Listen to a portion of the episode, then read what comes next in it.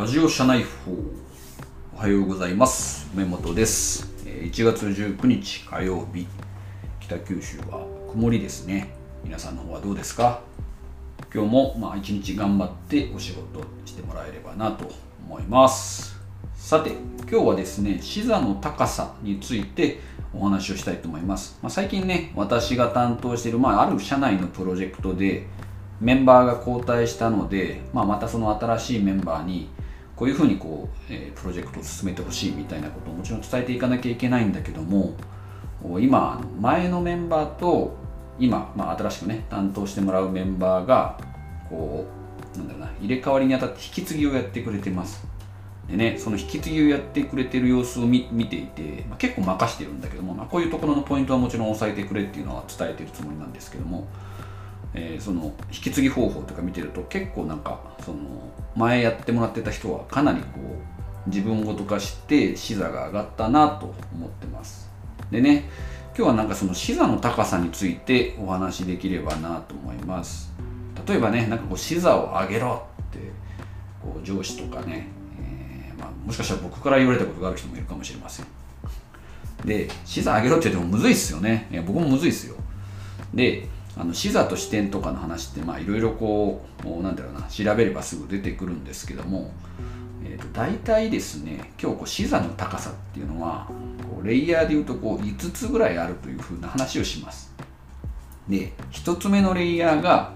まあ、とあるプロジェクトでいうと担当者の、まあ、一担当者としての目線視座みたいなものをイメージしてください。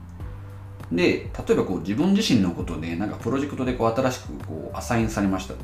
でその時になかなかうまくできないなとかこれなんでこれやんなきゃいけないんだろうとかね。まあなんかこう自分自分のこう目の前のことで、えーいっぱいいっぱいになっちゃうっていうことがあると思うんですけどもまあ立場的にはそこから見る物事ですね。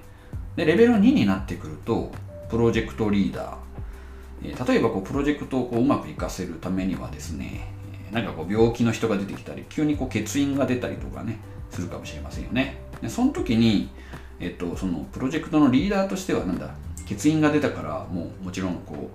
う納期遅れますとかっていう話ではなくてやっぱりこうどうやってプロジェクトをうまく回そうとかチーム力高めてもっといいあの品質を出していこうみたいなちょっとこう、目線が上がったような話ですね。でレベル3でいくと例えばこう事業部の責任者、まあ、そのプロジェクトだけじゃなくてそのプロジェクトをこう束ねる立場ですね。じゃあ事業をどうやってうまくいかそうとか、まあ、あのプロジェクトうまくいっててあのプロジェクトうまくいってないからもしかしたらこの担当を変えることでもっとこのプロジェクトが良くなったりとかするんじゃないかであったり、えーそもそもこれが事業として誰の価値になってるんだろうねみたいな話をこうしながら考えたりとかいうふうな視座ですね。で、えレベル4が例えば経営者なんかこう業界でねシェアを高めるためにはどうしたらいいんだろうとか。業界の中でこう我々今どういう立ち位置で、え例えばこうマーケット、まあ、市場をねあの握ってる人は誰でそれに対してこうついていくのかまた違う全く戦略でいくのかとかそういったね会社の全体の方向性とかを考えながら細かく細かくというかこうなんか仕組みを作っていくみたいなのがあの視座っていうのがまあ経営者の目線というか。でレベル5がもうものすごい経営者だったりとかなんだろなまあ経済学者とか。ま、こう産業構造がこうなってるねとか。で例えばその事業とかやってる会社の話を聞いた時にそれって業界にこうどういうふうになるのとかあのその多分業界のお客さんがいると思うんだけどもそれがどうやったらウィンウィンになるのってこう産業構造とか業界からですね、えーどうなったりとか。まあはたまたこうその業界は未来的にはこうなるからっていうこう時間軸のあの目線とかも持ったりとか、ね、例えばこ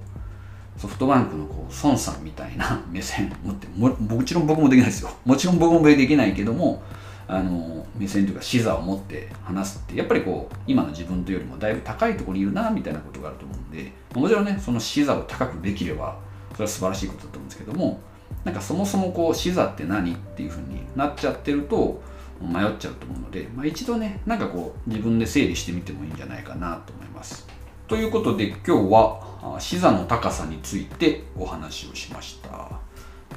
ということで今日はあ静野隆さの話おしまいでございます。また、えー、明日できれば話そうと思います。今日も一日よろしくお願いします。